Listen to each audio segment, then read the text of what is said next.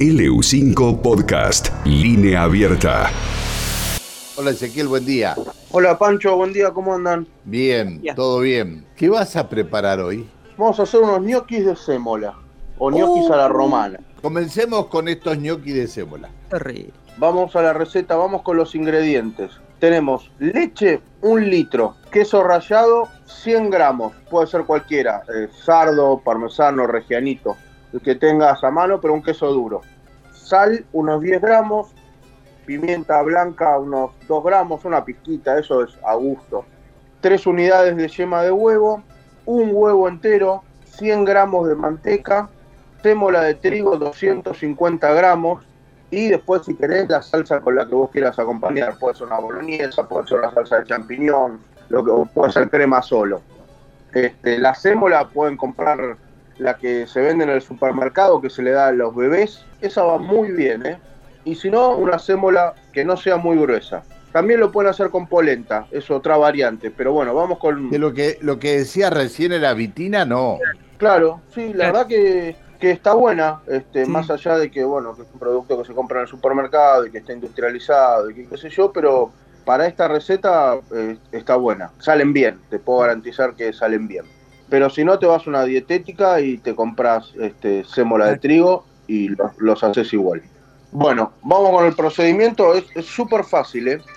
Lo que vamos a hacer es vamos a hervir la leche con la manteca, la sal, pimienta y un poquitito de nuez moscada una vez que hierve, le vamos a agregar los 250 gramos de sémola en forma de lluvia. ¿Viste? Cuando cocinas la polenta, vamos a ir mejor si está con alguien y que alguien te lo vaya agregando despacito en forma de lluvia y vamos revolviendo constantemente. Lo cocinamos más o menos unos dos minutos hasta que toma el espesor que eh, la textura que nosotros queremos. Sacamos del fuego y lo dejamos entibiar. Una vez que está tibio, le vamos a agregar las yemas, el huevo y los 50 gramos del queso, los 50 gramos del queso rallado que habíamos dicho.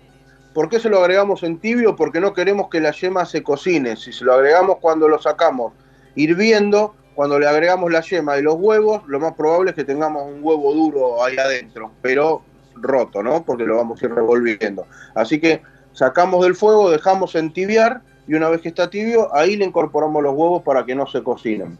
Una vez que está frío, en una placa de horno o en un molde, este, vamos a ponerle un poquito de, aceite y los vamos a estirar con un palote de, de, cocina del grosor que vos te guste. Si te gustan bien gruesos, bien altos, los dejás así altos. Si te gustan más finitos, los estirás más finitos.